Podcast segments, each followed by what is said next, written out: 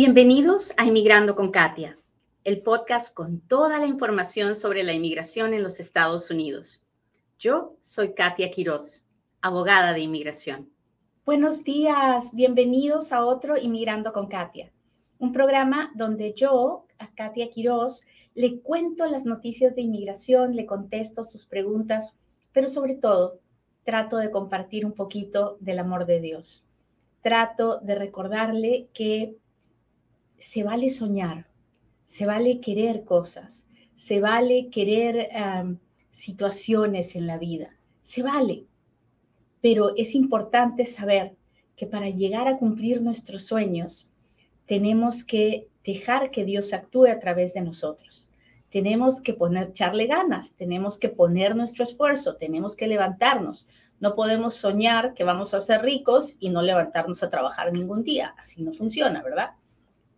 Hay que echarle trabajo, pero siempre dándonos cuenta que nuestros sueños se lograrán si son la voluntad de Dios, si es bueno para nosotros. Así que sueñe, sueñe, no se detenga a soñar.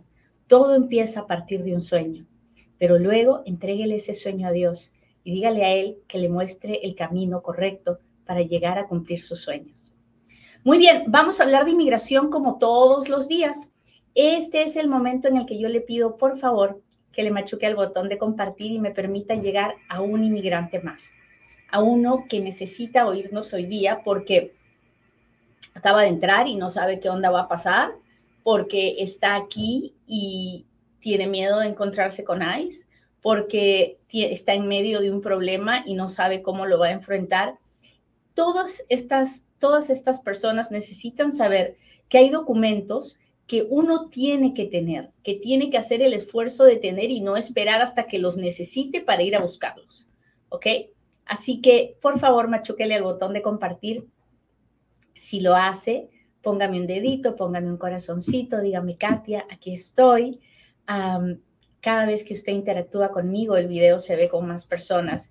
Y de eso se trata. El espíritu de Inmigrando con Katia es poder llegar a un inmigrante más cada día, poder seguir hacer, creciendo esta, este grupo de, de, personas que forman parte de Inmigrando con Katia, que son todos inmigrantes, inmigrantes que buscan un futuro mejor aquí en los Estados Unidos.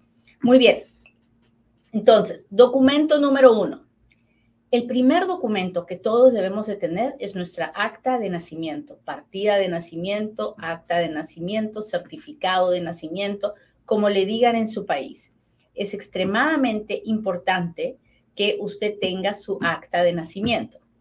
Pero estoy aquí y no la tengo. Bueno, usted puede contactarse con el consulado de su país en los Estados Unidos y averiguar cómo es que puede obtener su acta de nacimiento. Por ejemplo, en el Consulado de México, usted puede ir al Consulado de México más cercano y le pueden, le pueden imprimir una copia de su acta de nacimiento y se la entregan. Si está digitalizada, entonces le entregan ahí mismo su acta de nacimiento. Ahora bien, si en su consulado no dan actas de nacimiento, tiene que haber una oficina en su país que sí las dé. Entonces, en el consulado le van a dar las instrucciones de cómo puede buscar una, de si hay, si hay, si usted tiene algún familiar, algún amigo que pueda ir y buscarla, entonces se la pueden mandar por correo y usted puede tener su acta de nacimiento, ¿ok? Por lo menos una copia de su acta de nacimiento. Si no se la pueden mandar por correo regular, pueden tomarle una foto y mandarle una copia de su acta de nacimiento. Lo mejor sería que tenga la original, pero por lo menos, si no, una copia. ¿Hasta ahí estamos claros? Cuénteme, cuénteme, cuéntemelo todo. ¿Cómo vamos? ¿Cómo han estado? ¿Cómo estuvo el fin de semana? Yo estuve medio enferma el fin de semana. Ah, ¿Se acuerdan que el, viernes estaba que no podía ni hablar? No, ahora ya, ya tengo voz, pero de todas maneras estoy tomando antibiótico y eso.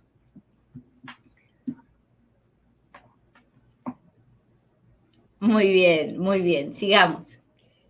Primero, el acta de nacimiento. Segundo, el pasaporte. Ahora, esto del pasaporte es especial porque hay muchos países de los que no podemos obtener un pasaporte. Por ejemplo, Venezuela, Cuba, es, muy difícil obtener un pasaporte. Sin embargo, por ejemplo, en el caso de Venezuela hay una extensión automática de cinco años del pasaporte y hay situaciones en las que de plano no podemos pedir el pasaporte de nuestro país. Sin embargo, si usted sí puede, es muy aconsejable que lo haga, porque el pasaporte es su primera forma de identificación. Su acta de nacimiento no es una forma de identificación pero su pasaporte sí lo es. Entonces, tener el pasaporte es extremadamente importante porque así es como usted se puede identificar con las autoridades en los Estados Unidos cuando usted es extranjero y no tiene una forma de identificación local. Entonces, si usted no tiene una licencia de conducir, si usted no tiene una identificación del DMV, del Departamento de Motores y Vehículos del estado donde usted vive, su única forma de identificación debería ser su pasaporte. Ahora, usted me dirá, ah, pues no tengo pasaporte, pero tengo mi credencial de lector, tengo mi matrícula consular, tengo mi DUI, tengo mi DNI esos documentos son documentos de identificación en su país, pero no son documentos de identificación para los Estados Unidos. Sin embargo, el pasaporte sí lo es. El pasaporte sí es admitido como un documento de identificación en los Estados Unidos. ¿Hasta ahí estamos claros?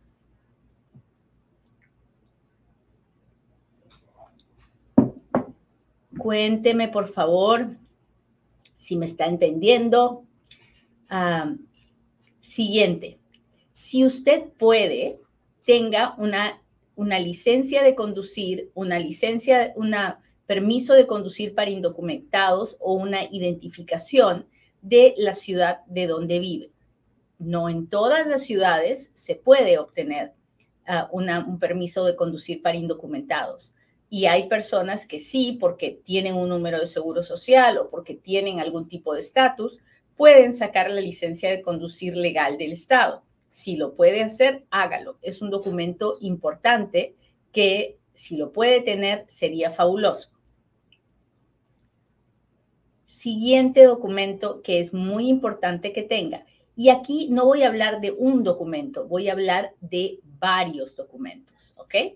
Pero el cuarto documento que es muy importante que usted tenga es si usted ha tenido cualquier contacto con la patrulla fronteriza, con ICE, con la Oficina de Inmigración o con la Corte de Inmigración o con la policía, es importante que usted tenga su FOIA. Su FOIA es el expediente que se creó cuando usted tuvo este contacto. Entonces, si usted uh, lo agarraron en la frontera tratando de entrar, haga una folla a la patrulla fronteriza y obtenga el, documento que se creó cuando usted fue detenido, si lo sacaron, si lo dejaron entrar, en fin, todo eso. Si usted aplicó alguna vez a la oficina de inmigración, por favor, haga una folla a la oficina de inmigración. Si usted alguna vez estuvo en la Corte de Inmigración o está en la Corte de Inmigración, haga una folla a la Corte de Inmigración.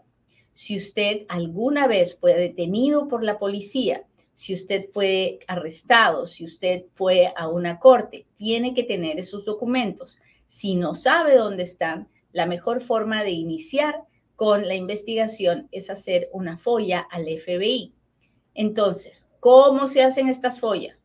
Bueno, usted puede llamar al FOIA Center al 702-737-7717, pedir hablar con Liliana o Antoinette para que le ayuden a hacer estas follas, o usted mismo puede entrar a cada una de estas oficinas y buscar cómo se hacen las follas ahí, porque no es nada, no es nada secreto, es un proceso que está abierto para cualquiera que quiera pedir sus expedientes. ¿Hasta ahí estamos claros?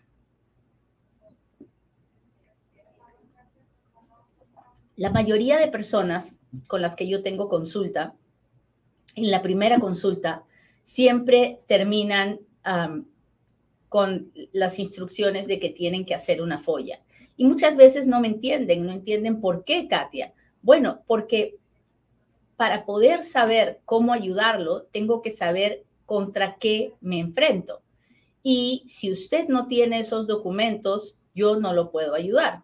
Entonces, una de las cosas que es bien importante, si usted ha tenido cualquiera de estas cosas que yo he mencionado, haga las follas antes de hacer su cita con el abogado, porque entonces va a ahorrarse tiempo y el abogado va a poder decirle si puede o no puede hacer algo por usted. Siguiente, siguiente documento que es muy importante. Otra de las cosas que es súper importante es tener pruebas de que usted está viviendo en los Estados Unidos. Ya sea que tiene permiso de trabajo, ya sea que está indocumentado, ya sea que está residente. Un inmigrante siempre debe guardar pruebas de que está viviendo en los Estados Unidos. Usted me dirá, ¿qué? Pero si yo, no, yo lo que quiero es que nadie se entere que estoy aquí. Pero eso no es verdad. Eso no es verdad. No podemos tapar el sol con un dedo. No podemos hacer, hacernos creer a nosotros mismos que vamos a poder uh, tontear al, al gobierno, a la oficina de inmigración. Una vez que usted está aquí, está aquí. Una vez que usted se queda más de un día del permiso de la visa de turista, una vez que usted agarra el primer trabajo, una vez que usted renta el primer departamento, usted está aquí y está indocumentado si es que no tiene una visa que le permita vivir aquí. Entonces, ¿vamos a tapar el sol con un dedo? No, no, créame, no es, no es lo mejor. Uno siempre termina metiéndose en problemas cuando quiere mentir. Lo mejor es empezar a hacer un récord de documentos que prueben que usted ha estado aquí. ¿Por qué dices eso, Katia? Porque hay muchísimas, muchísimas formas en que el gobierno da beneficios y en todas nos piden pruebas de presencia física, o sea, pruebas de que hemos estado aquí. Déjeme darle ejemplos. DACA. DACA es un programa para los muchachos que entraron antes de los 16 y que pueden probar que están aquí desde junio 15 del 2007 sin salir. Hay que probar presencia física del 2007, 2008, 2009 y así sucesivamente. TPS. TPS es para aquellos que son de El Salvador, Honduras, Venezuela y otros países donde tienen que probar que entre tal fecha y tal fecha estaban aquí permanente, estaban viviendo aquí. ¿Se da cuenta de lo que estoy diciendo?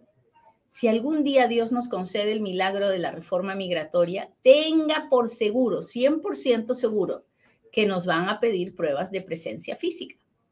No es broma. Es muy común de los, de los procesos de inmigración. Usted es residente y quiere hacerse ciudadano. ¿Qué, le, ¿Qué es lo primero que le piden?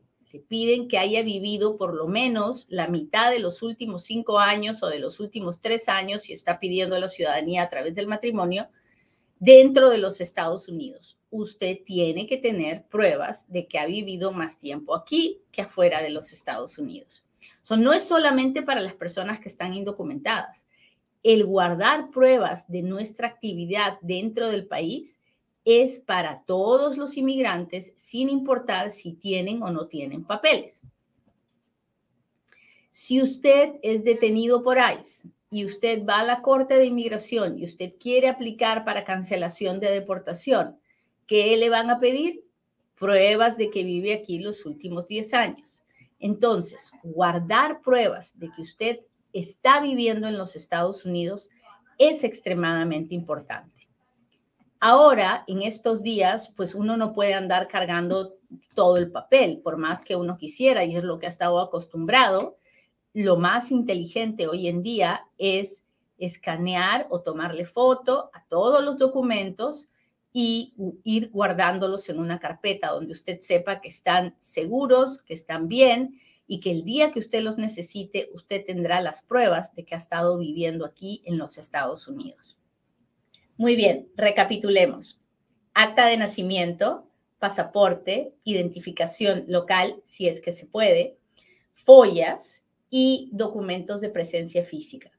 Esos son los documentos que todo inmigrante debería tener si está viviendo en los Estados Unidos, sin importar si tiene o no tiene documentos para estar en los Estados Unidos. Muy bien, espero que la clase de hoy día haya estado interesante y que se dé cuenta de que esas cosas que parecen tan sencillas muchas veces son cosas en las que no pensamos. Ahora sí, hágame sus preguntas porque ahora es cuando Katia responde.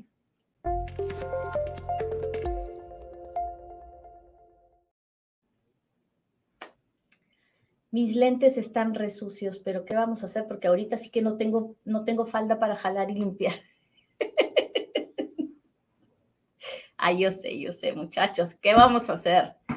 Esta Katia, así decía mi abuelo, esta Katia, déjenme ver, voy en busca de preguntas, muchachos. Hola Miguel, Olga, Eric, María, ¿cómo están? Gracias por saludarme. Jesucito, muchas gracias por estar aquí. Gracias, gracias. Dice, buenos días, abogada. Katia, un placer. Una pregunta, ¿qué pagos tendría un peticionario de la visa U y un derivado? Bueno, tienen que pagar por el perdón, la I-192, cada uno. Así que, porque cada uno me imagino que tendrá su propio I-192. La verdad, no recuerdo exactamente el precio, pero usted los puede mirar entrando al portal de inmigración www.uscis.gov y eh, usted entra ahí a la forma I-192 y ahí le va a decir cuánto cuesta.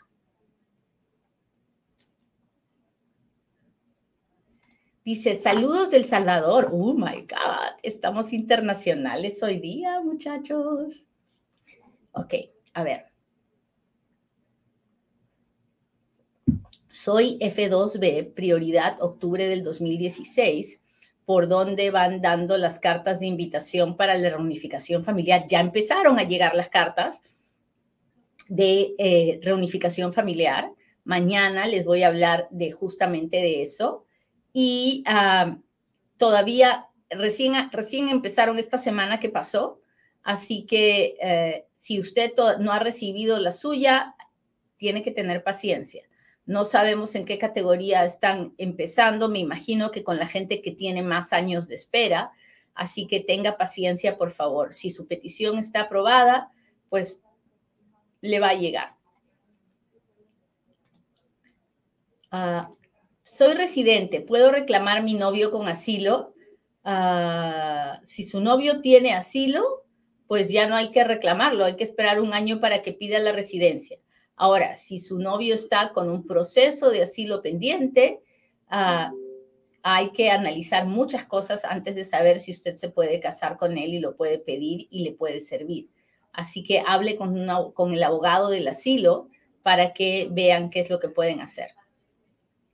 ¿Qué me puede decir del formulario I-130? Es el formulario para hacer una petición familiar y yo tengo videos donde le explico paso a paso de qué se trata. Así que lo invito a mi canal de YouTube para que ah, busque todo lo que sea peticiones familiares y pueda ver en, el en detalle de qué se trata esto. Llevo dos años que pedí el TPS y aún no me han dado respuesta. ¿Qué hago? Soy venezolana. Ah, me parece muy extraño. Sí tengo casos que se demoraron como dos años en contestar, pero la mayoría, todos ya los tengo contestados. Así que ah, busque un abogado y busque la ayuda de, uno, de una oficina congresal. Hola Miguelina, ¿cómo está?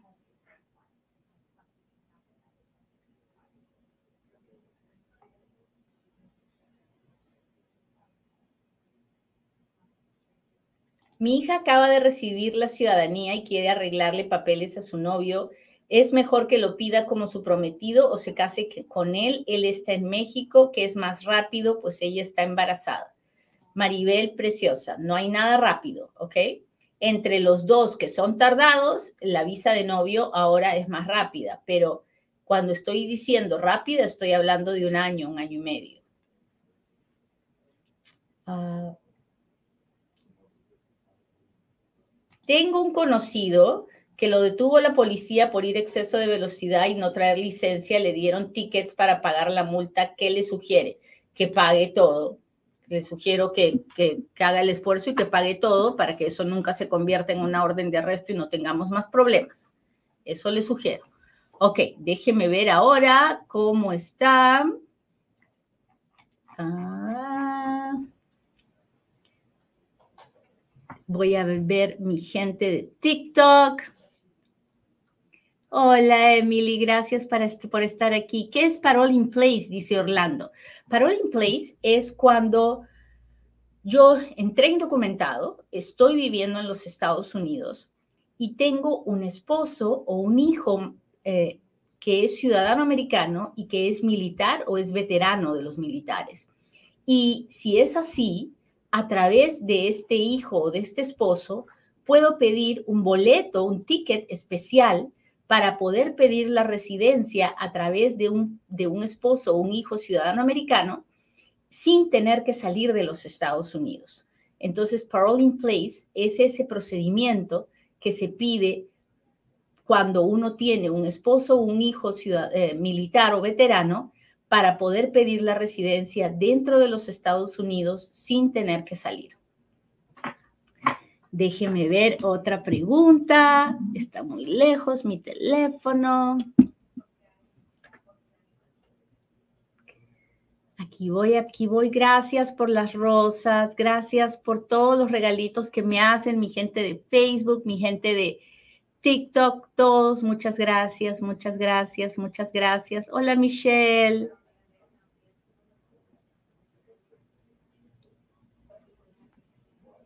Una persona que fue deportada puede arreglar papeles, sí. Depende, pero sí. O sea, depende de por qué fue deportada, ¿no? Entonces, si alguien fue deportado por tráfico de drogas, no, esa persona no va a arreglar. Pero si fue deportada por, por pandillero, tampoco. Pero si fue deportado por ser indocumentado y sale y cumple con su castigo, lo más probable es que regrese si tiene un familiar que lo pueda pedir.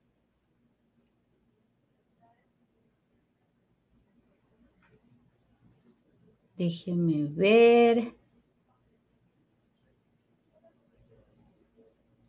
¿Se puede ganar asilo por violencia doméstica? Es muy difícil. La, violencia doméstica por sí sola no es una, una situación que dé lugar al asilo, porque el asilo es cuando uno lo protegen por su raza, por su religión, por su género, por su opinión política, por su nacionalidad porque es parte de un grupo especial y su gobierno no lo va a proteger. Entonces, cuando hacemos un caso de violencia doméstica ah, y pedimos asilo, estamos diciendo, soy un, parte de un grupo especial, que es el grupo de las mujeres abusadas, y mi gobierno no me va a proteger. Y ahí es, es muy difícil ganar porque los gobiernos de todos nuestros países tienen leyes en contra de la violencia doméstica, ¿verdad? Que no, que en, la realidad no, no funcionan, porque muchos, muchos de los policías no, nos hace, no les hacen caso a las mujeres abusadas. Entonces, es muy complicado. Ah, no sé, es muy, muy, muy, muy, muy raro ver que uno pueda ganar un caso por violencia doméstica. ¿Usted lo puede intentar? Sí, pero que lo vaya a ganar, bien difícil. Déjeme ver, busco preguntas.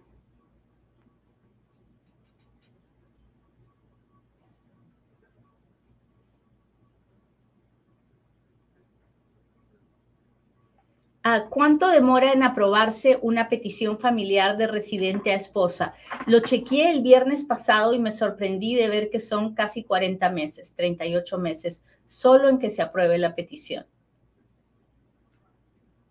soy nuevo ciudadano americano, en mi país soy arquitecto, ¿cómo puedo convalidar? Pues para eso lo que tiene que hacer es buscar a la barra de arquitectos. Hay una oficina eh, estatal donde todos los arquitectos se juntan y ahí usted puede mirar cuáles son los requisitos. Otra forma de saber cómo puede hacerlo es contactándose con la, con la escuela de, arquitectos de una de las universidades donde usted viva y una escuela de graduados donde puede haber una escuela de arquitectos y ahí usted les pregunta qué es lo que necesita, qué necesita hacer para licenciarse de arquitecto. Puedo pedir una cita en CBP One si tengo un castigo de 212 de 5 años. Dentro de los 5 años no puede hacer parol humanitario. Ah, puede pedir una cita de CBP One para pedir asilo, me imagino, pero para parol no. Soy residente y pedí a mi hija que es menor, ¿qué tiempo dura? Es lo mismo que le estaba diciendo hace un minuto. Eh, estuve chequeando y en la oficina de Vermont demora 38 a 40 meses. Déjeme ver cómo está de Instagram. Gracias por sus etiquetas, mi gente de Instagram. Muchas gracias. Ah, déjeme ver, busco preguntas en Instagram.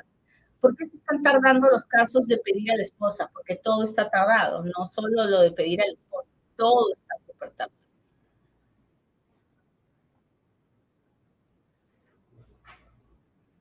¿Por qué? Porque no hay suficientes oficiales.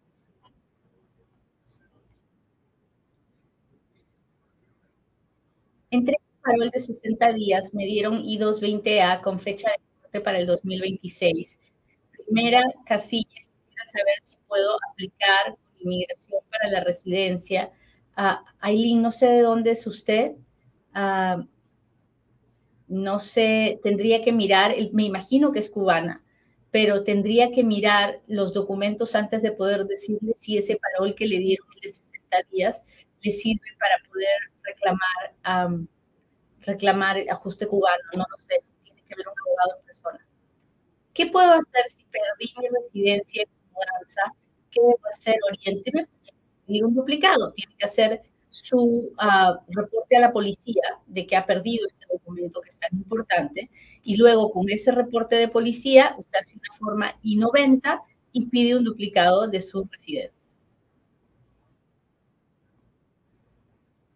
Ahora, mi papá es residente permanente, yo entré con visa de trabajo H2B, puedo arreglar, no lo sé, no sé qué edad tiene usted Ah, si es mayor de 21 años, su papá lo puede pedir, pero usted arreglará cuando le toque arreglar. Si es mexicano, en 25 años, si no es mexicano, probablemente 8 años. Y durante ese tiempo no tendrá ningún permiso de trabajo, estará indocumentado si se queda después del tiempo que le dieron.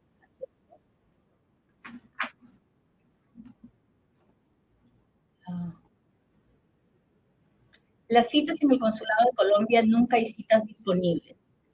Tiene que tener paciencia. Nuestros consulados están abarrotados, hay más personas aquí que lo que el consulado puede atender, es cierto, pero uno tiene que tener paciencia y misericordia con la gente que trabaja en el consulado porque hacen lo mejor que pueden.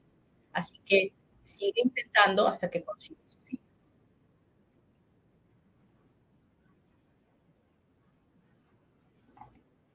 Tengo que pagar cuando vaya a la cita de inmigración, depende. Si va a la cita en el consulado, generalmente cuando sale de la cita y le dicen que ah, va, le van a dar lo que está pidiendo, si es una visa de inmigrante, si es un green card, tiene que pagar para que le, uh, prepare el green card.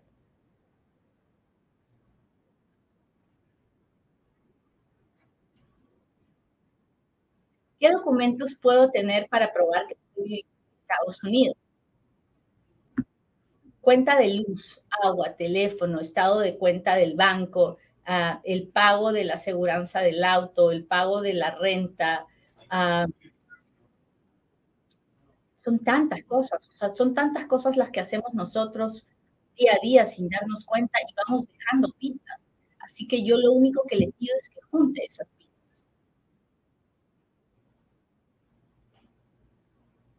¿Cuánto tiempo tarda en llegar el permiso de viaje y de trabajo? Estoy tramitando la residencia por matrimonio. En este momento, siete a ocho meses.